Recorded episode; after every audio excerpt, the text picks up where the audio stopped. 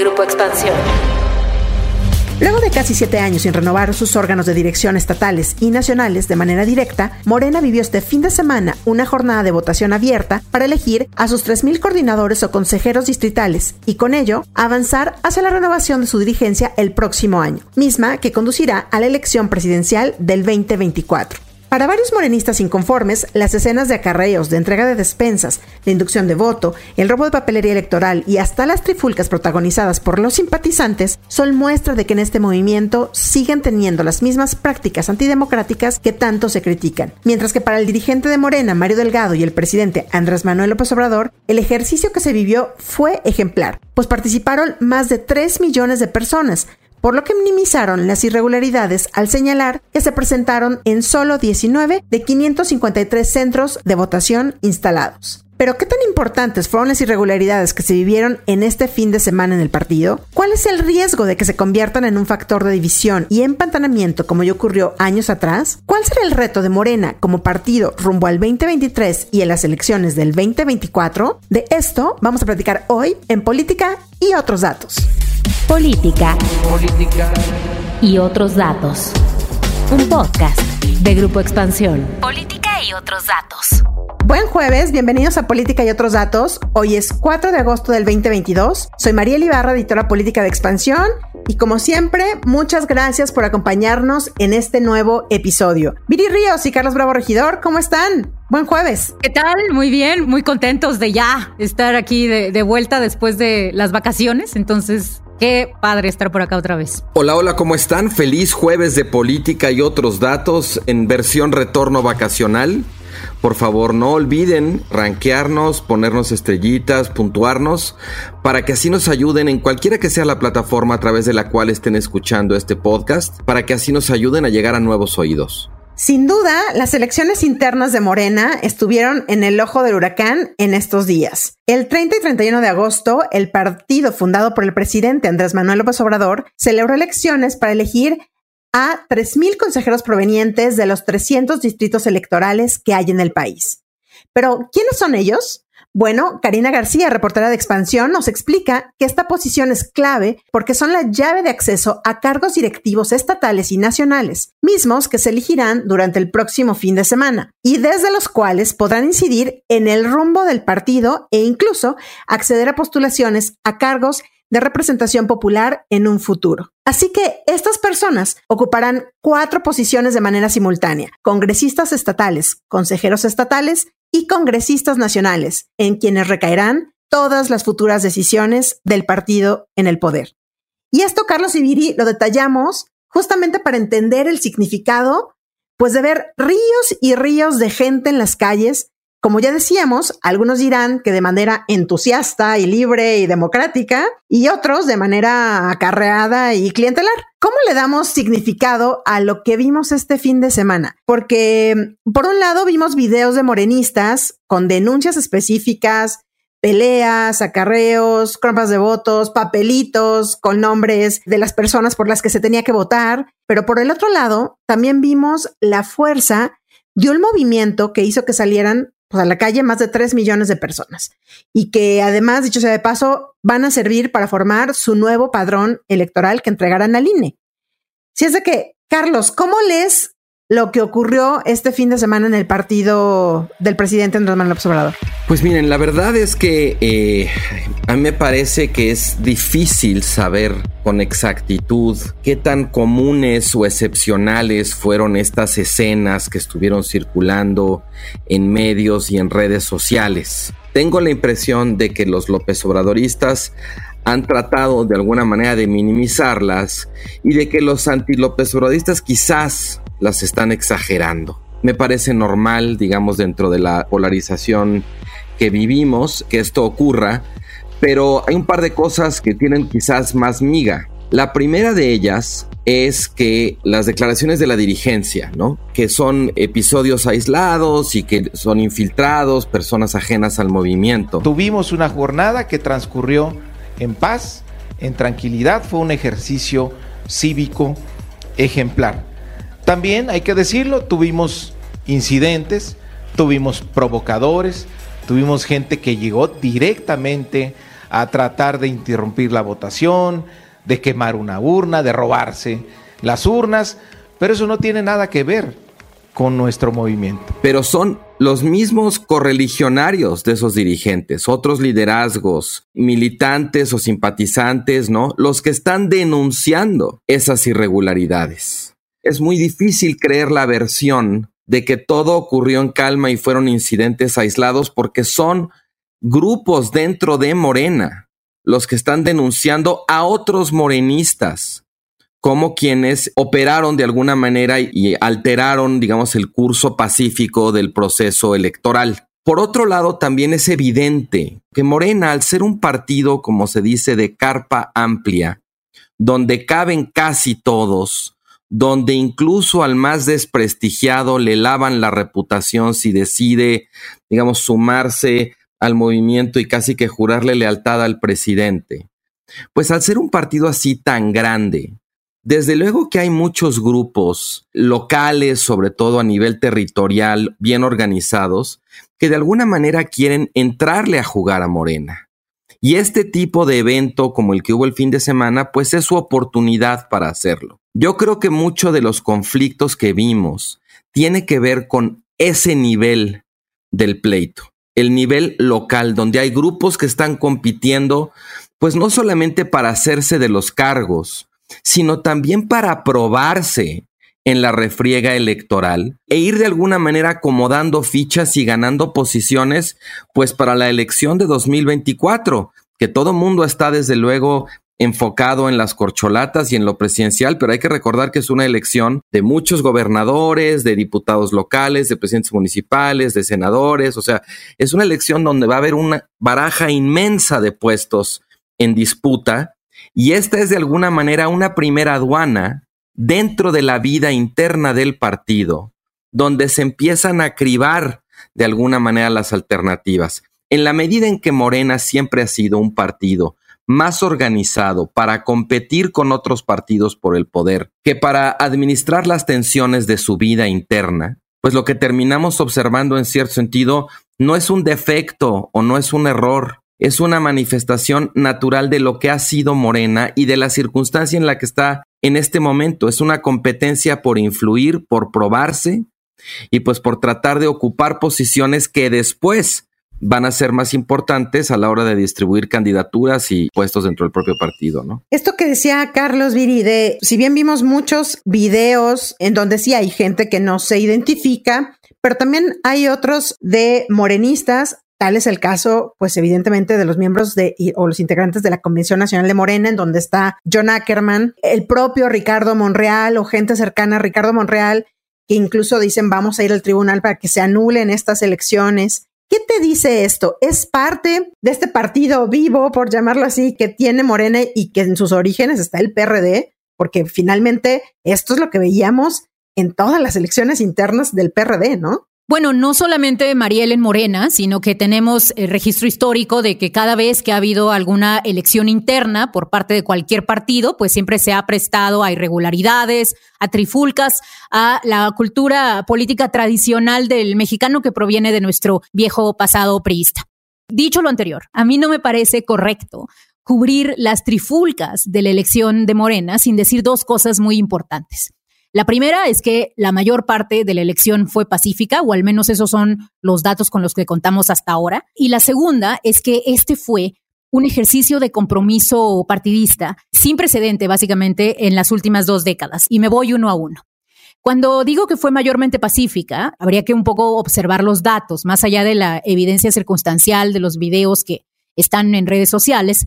La realidad es que se instalaron 542 casillas en una elección que duró dos días, que sucedió en 32 entidades federativas, en donde era una elección tremendamente difícil, porque recordarán que las boletas no tenían el nombre de las personas que estaban siendo electas, sino que la persona tenía que llegar, el votante tenía que llegar y escribir el nombre, acordarse del nombre de quien quería votar. Fue una elección además que no fue realizada por el INE, fue realizada por básicamente un grupo de voluntarios de Morena y fíjense que yo fui a ver y a observar lo que pasó en, mi distrito. Bueno, yo lo que vi fue en su mayoría pues paz, en su mayoría gente esperando en el rayo del sol, eh, colas larguísimas.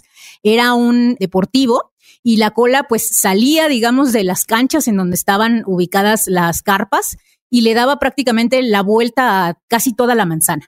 Incluso grabé un video para mi Twitter que lo pueden ver ahí quien guste, en cámara rápida, porque me puse a correr desde el inicio de la fila hasta como la mitad o la tercera parte, porque ahí ya me cansé y dije, no, esto no tiene fin.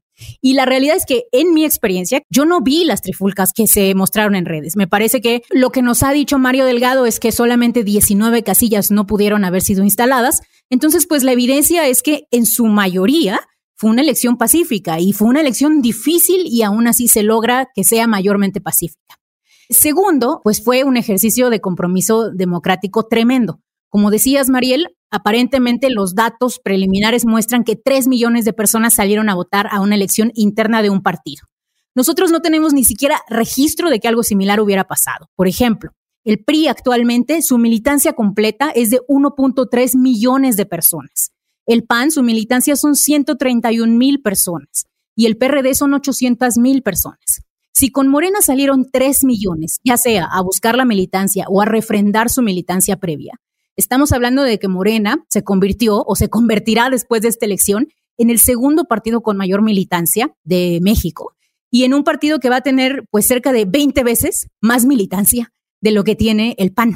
Entonces, esto es importante porque dado que las democracias necesitan de los partidos políticos para sobrevivir, porque son los principales órganos de representación que existen, la institucionalidad, que de ahí surgen candidatos, etcétera, pues me parece hasta cierto punto muy positivo el que veamos pues un como renovado interés en la vida partidista. A ver, ¿cómo leemos esto? Porque esto que dices es importante, Viri, también. O sea, me parece que ningún partido podría hacer ni sacar actualmente a la calle al número de gente que sacó Morena este fin de semana. Eso me parece que es innegable. Pero ¿cómo leer y entender que un partido tan exitoso en el electoral, que recordemos, venimos de una elección en donde ahora tendrá 21 estados gobernando el más de la mitad de la población en México, ¿cómo entender esto y cómo ver lo que sucedió el fin de semana sin pensar que todavía no pueden fortalecerse al interior. A ver, sí sacaron mucha gente, pero que algo está fallando al interior en donde todavía hay muchísimas divisiones. Esta semana, Jesús Silvergers, en su columna de Reforma, decía que Morena es un gigante sin esqueleto. ¿Cómo leen ustedes esto? Yo creo que hay una cuestión muy importante que es recordar el origen de Morena. O sea, Morena es un partido que nació para albergar a la disidencia López Obradorista del perredismo y que lejos de constituirse como un espacio donde se iban a gestionar las diferencias entre distintos grupos, pues se convirtió en un instrumento para proyectar a ese liderazgo político por una vía distinta de la que ese liderazgo provenía, que era el PRD. Y creo que también parte de su éxito ha sido justamente que al ser un partido organizado más alrededor de un liderazgo personal que de un programa político, pues también eso ha permitido de pronto abrirse a otras figuras o a otros grupos que se integran a Morena y todos digamos que se forman en la fila del liderazgo López Obradorista, aunque entre ellos tengan conflictos, pero en la medida en que Morena crece en la que Morena se beneficia del descrédito de los partidos tradicionales, que es el partido que la mayoría de los mexicanos siguen asociando con el cambio, pues por supuesto que es un partido no solamente importante en términos de la votación, el, el, apoyo que suscita, sino también atractivo para cualquier persona que quiere probarse en la política, que tiene intereses o vocación política yo creo que el éxito electoral de Morena no es ningún secreto, pero son precisamente las características de ese éxito de Morena lo que explica a su vez los problemas que tiene Morena para gestionar, para administrar las tensiones de su vida interna.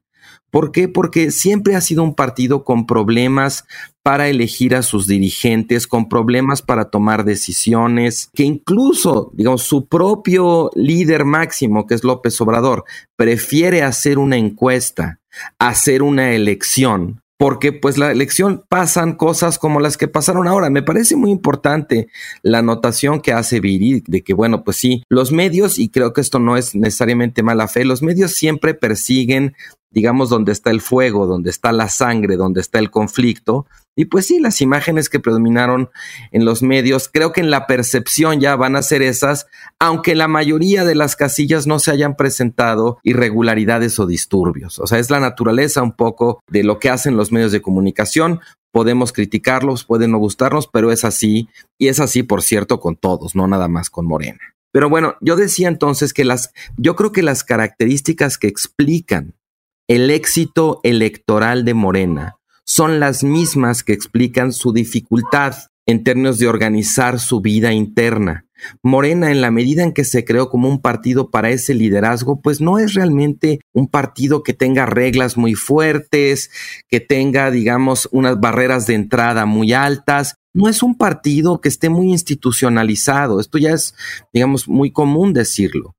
Pero pues sí, en esa medida es un partido que tiene mucha agilidad para adaptarse a condiciones locales, para reclutar nuevos cuadros, pero al mismo tiempo cuando entre esos mismos cuadros tienen que ponerse de acuerdo, tienen que organizarse para repartir candidaturas o para distribuirse puestos, pues por supuesto que se empiezan a pelear. Y no es casualidad tampoco que Mario Delgado haya terminado siendo esta figura que aparentemente nadie quiere en Morena, pero que sigue siendo un dirigente muy fuerte y muy poderoso porque tiene el apoyo del presidente. O sea, yo creo que sí tenemos de alguna manera que deshacernos de una vez de esa fantasía de que los problemas de Morena son culpa de Mario Delgado, como si el presidente no supiera, como si el presidente no asintiera.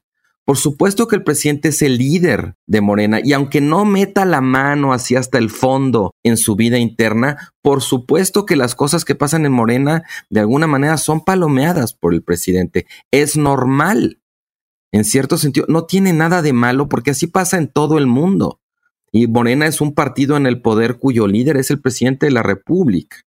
Entonces, pues sí, lamentablemente, digamos, en ese sentido, lo que pasa es que se empiezan a dar muy fuerte porque no es un partido institucionalizado, porque nunca lo ha sido y no fue creado para hacerlo. Desde luego, ahora que López Obrador abandone la presidencia, la pregunta es, ¿cómo le va a hacer Morena para sobrevivir sin ese extraordinario pegamento que ha sido hasta hoy el liderazgo de López Obrador? Creo que esa es la gran una de las grandes preguntas que están en el aire, Carlos. No sé qué piensas, Viri, de esto. Morena, sin duda, es un partido fragmentado, regionalizado, dividido, y a todo eso hay que agregarle que además es muy joven. Recordemos que Morena se creó en el 2014, entonces no tiene ni siquiera 10 años. Además, su pasado más reciente es el PRD, que bueno, era conocido por sus famosas tribus, cuyas diferencias pues básicamente llevaron a su eventual autodestrucción. Dado eso, digamos, lo que estamos observando en esta elección es básicamente su intento de consolidarse, su intento de pasar de un partido infante en el cual, recordarán, incluso la afiliación al partido estaba cerrada. Intentó en dos ocasiones, en 2015 y en 2019, elegir a sus dirigentes y no pudo.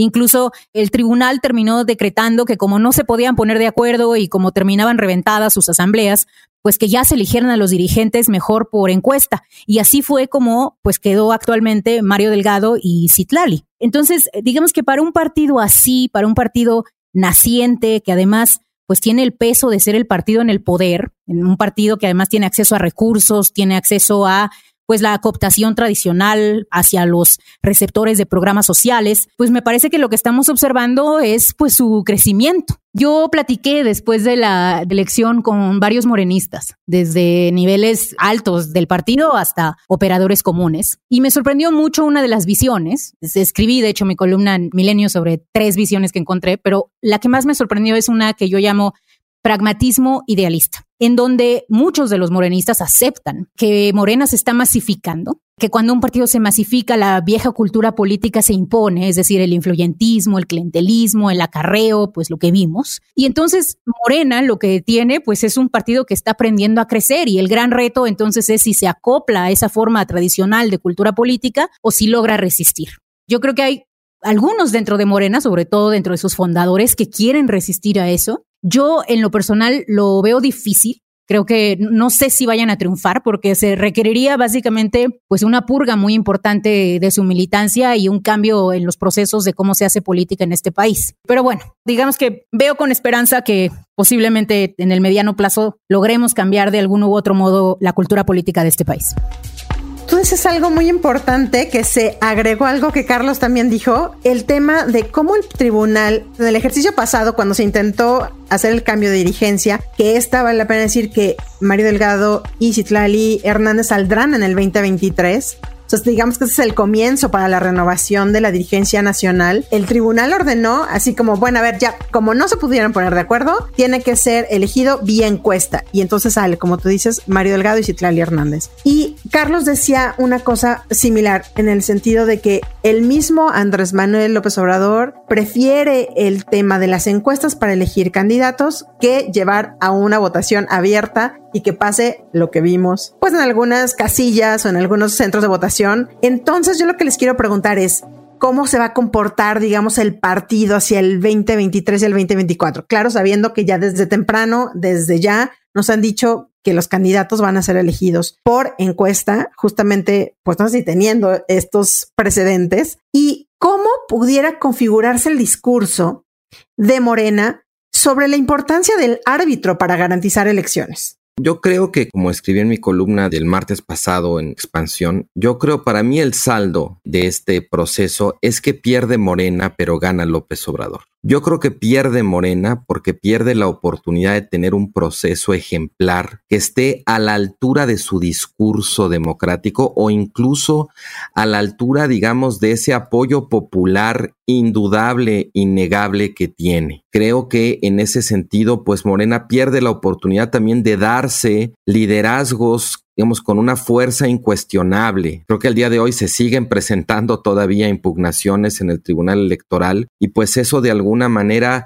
va a contaminar los procesos electorales que vienen para Morena en el Estado de México y posiblemente incluso el 24, donde haya liderazgos que de alguna manera estén cuestionados o que intenten ser menoscabados por cuestionamientos a la forma en que llegaron a donde están. Creo que en ese sentido pues pierde Morena, pero gana López Obrador porque aunque haya mucho descontrol y mucho desorden alrededor de Morena y tengan estas dificultades para gestionar su vida interna, todos se cuadran muy disciplinadamente con el presidente. Y el presidente finalmente aquí pues gana municiones para su argumento de que mejor hagamos una encuesta. Y además sabemos que la encuesta no es un ejercicio inocente. Hay sectores dentro de Morena quejándose de que las encuestas no son confiables, son opacas, son manipuladas y finalmente terminan siendo un instrumento para legitimar una decisión que no está tomando la militancia, sino que están tomando las dirigencias o el propio presidente. Entonces, para mí el saldo es pierde Morena y gana López Obrador. Ahora, ¿cuál va a ser el discurso creo que ya, pues ese caminito ya nos lo sabemos, va a ser minimizar, va a ser incluso castigar a los disidentes, castigar a quienes interpongan quejas ante el tribunal, porque sabemos que aunque Morena haya surgido como un partido de oposición disidente y crítico, ya en el poder ha sido un partido al que le cuesta mucho trabajo tolerar la crítica y la disidencia, ¿no? Incluso algunos de los que están interponiendo estos recursos ante el tribunal lo hacen porque fueron marginados de este proceso por haber sido críticos del partido. Entonces yo creo que al final gana López Obrador en términos de su liderazgo y de su capacidad de empujarlo de la encuesta, pero el discurso, desafortunadamente, creo que va a implicar un cierto grado de desapoderamiento de la militancia y de la base de Morena, ahora sí que, pues por el bien de la sucesión que tanto le importa al presidente que quede quien él quiere. Bueno, yo lo leo de hecho un poquito distinto que Carlos. Me parece que, que sí gana Morena. Gana en el sentido de que pues esta fue su mejor elección, al menos una elección en la cual no terminó tronada, no terminó siendo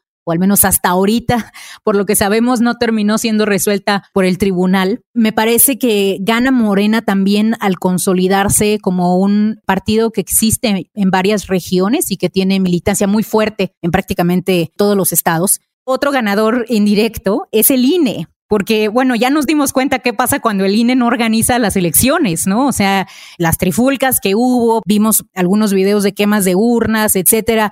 Yo creo que ahí sí salió a resurgir el hecho de que Morena pues será muy bien intencionada, pero no tiene la capacidad de organización que tendría el Instituto Nacional Electoral. Pero creo que el gran perdedor es el sistema político mexicano porque creo que ya nos dimos cuenta de que otra vez en un partido que dijo que no iba a ocurrir, otra vez ya ocurrió el acarreo, otra vez ya ocurrió la presión para votar. Yo no tengo duda de que parte de la militancia era honesta y estaba ahí contenta. De hecho, yo vi familias, yo vi a gente legítimamente interesada y legítimos obradoristas, había muchísimos también, pero tampoco me queda duda de que había una parte importante de esas personas en la fila que sí estaban protegiendo ya sea sus programas sociales o sintiendo que si no votaban, pues se iban a cancelar algunos de los beneficios que les daba el Estado. Entonces a mí me preocupa mucho cómo vamos a cambiar esa cultura política tradicional. Me quedo pensando qué es posible hacer. Lo platiqué también con algunos de los liderazgos dentro de Morena y les dije, oye, ¿qué hay que hacer? ¿Qué vamos a hacer para cambiar esta situación? Y fíjate que ellos estaban muy interesados, por ejemplo, en ampliar las escuelas de cuadros. Decían, bueno, es que queremos posiblemente imponer un requisito para que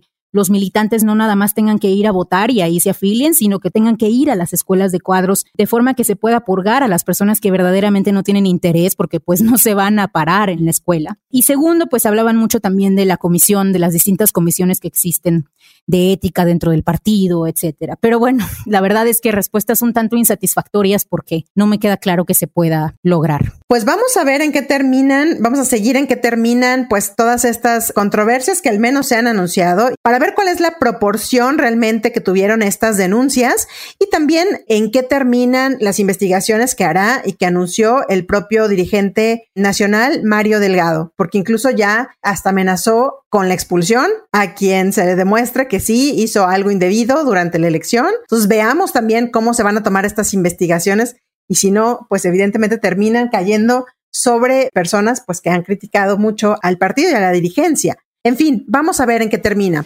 Como siempre, muchísimas gracias por acompañarnos hasta el final del episodio. No olviden activar el botón de seguir, la campanita de notificaciones y compartir si este podcast les gustó. Nos escuchamos el próximo jueves a partir de las 6 de la mañana en la plataforma de audio de su preferencia. Déjenos sus comentarios y críticas en arroba expansión política, arroba Carlos Bravo Reg, arroba Virillón Bajo Ríos y arroba Mariel F. Cuídense mucho, nos escuchamos en el próximo episodio. Bye bye. Política y otros datos. Un podcast de Grupo Expansión. Hello, it is Ryan, and we could all use an extra bright spot in our day, couldn't we? Just to make up for things like sitting in traffic, doing the dishes, counting your steps, you know, all the mundane stuff. That is why I'm such a big fan of Chumba Casino. Chumba Casino has all your favorite social casino style games that you can play for free anytime, anywhere with daily bonuses. That should brighten your day a little. Actually, a lot. So sign up now at chumbacasino.com. That's chumbacasino.com. No purchase necessary. Group. Void were prohibited by law. See terms and conditions. 18 plus.